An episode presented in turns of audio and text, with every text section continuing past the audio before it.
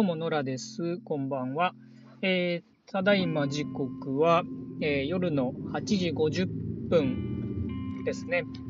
えー、英語の授業終わって今帰るところです。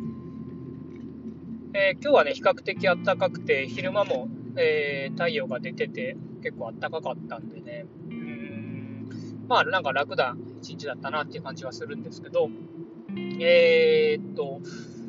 今日は何をしていたかというと、えー、と、本当はですね、えー、と、樹木医の先生の、えー、と、授業っていうか、まあ、講座のはずだったんですけど、うんと、まあ、ちょっと週末のワークショップに向けてやら何やらいろいろ終わってなくてですね、えー、ちょっと今日はお休みさせてもらって、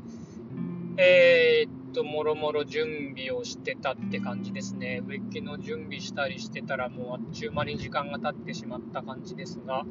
えー、まあ、なんとか材料は揃ったんで、これをなんとかまとめていこうという感じですね。はい。え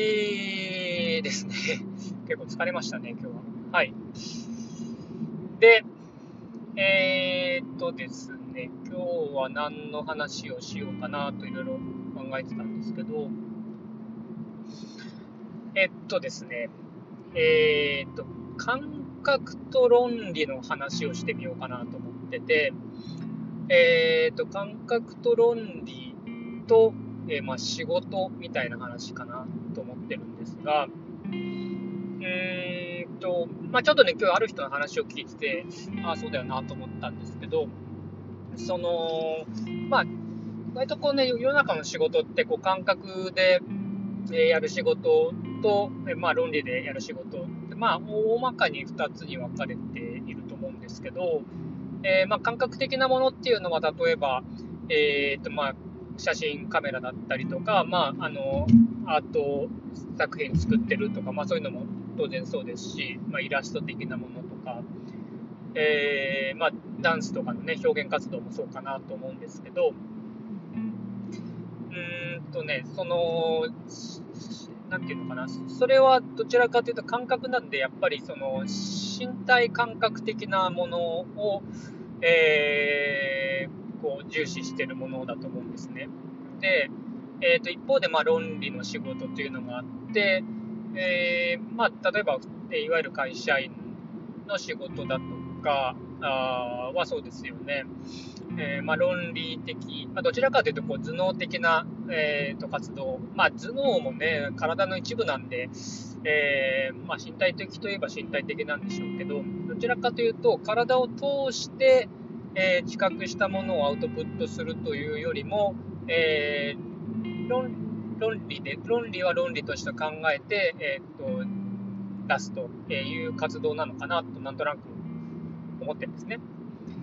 で、えー、っと、なんかそのバランス型なのかなと思ってたのが、えー、っと、例えば建築の仕事だとか、まあ、自分の庭もそうなんですけど、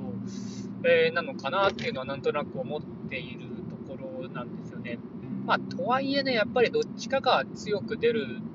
とは思うんですよね。感覚的に、えーと、作る建築家の人もいると思いますし、まあ、結構リズムでね、しっかり作っていくっていうタイプもあると思うんで、まあ、うんまあ、完全にこうバランスしていくってことはないのかなっていう気はするんですが、うんまあ、そういう形のものもあるかなとは思っているんですね。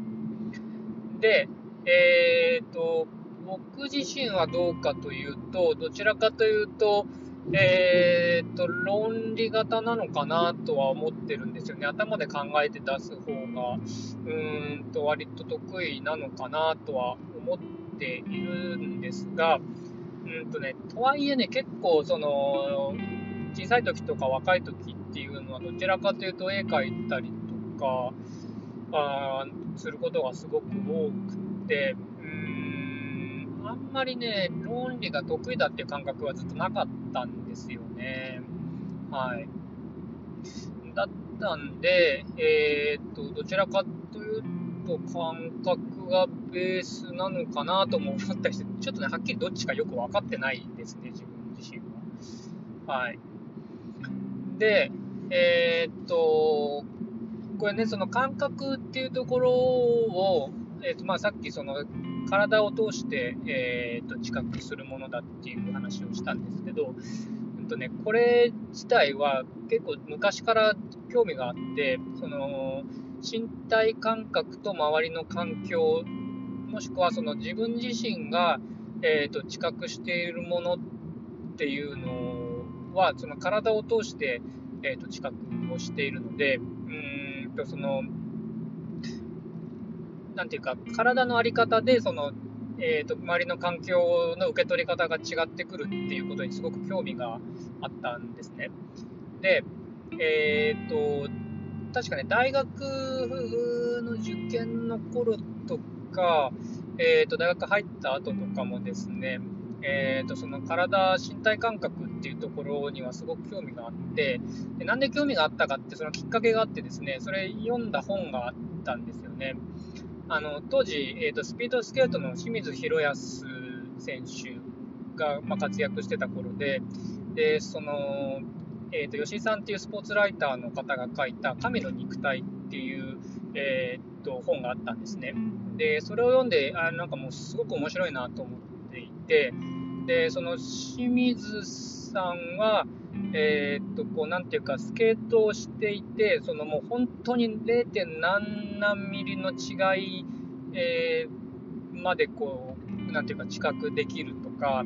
えー、っと、その滑ってる間に太ももを上げた時に内臓が邪魔になるんで、内臓の位置をずらすだとか、えー、っと、その、感覚が研ぎ澄まされるともう全てが音が聞こえなくなっていくっていういわゆる最近でいうゾーンで、確かね、そのゾーンってその時初めて使われたぐらいなんじゃないかなっていう気がするんですけど、うんとまあ、ゾーンに入るみたいな状態になるんだみたいな話が、もう本当すごい話がいろいろ書いてあって、で、これを知覚すること自体もすごいし、それを言語化、まあ、言語化したのはそのライターの方ですけど、えー、しているっていうこと自体もすごいなっていうのがあって、で、まあ、その自分自身のその身体感覚を通してその周りの環境とか街とかをどう把握してるのかなっていうことにはすごく興味があったんですよね。でまあ、なんかね結構それ系のことをよくリサーチとか、えー、と文章にしたりとかするとあの割と評価してもらえてですねあのそれはすごくよく記憶に残ってるんですよね。うん、でなんで、まあ、その身体感覚みたいなことにはずっと興味があったんですけど、やっぱりね、ある程度の年ね、どのぐらいかな、大学やっぱ途中ぐらいから、まあ、旅に行ってた頃は割とこう体の感覚みたいのには意識があったんですけど、それ以降、特に働き始めてからって、こう、体の感覚からすごく離れちゃったんですよね。あの、まあ、端的に言えば運動しなくなったし、えーと、なんか頭でものを考えるってことに慣れすぎてしまって、うんとその感覚とその考えてることがもう分裂してしまってうんと、まあ、割とね精神的にもこう不安定にもなったしうんなんか自分の疲れも自覚できてないような状態になってたりとか、まあ、結構ねやっぱりかなりガタが来たんですよね。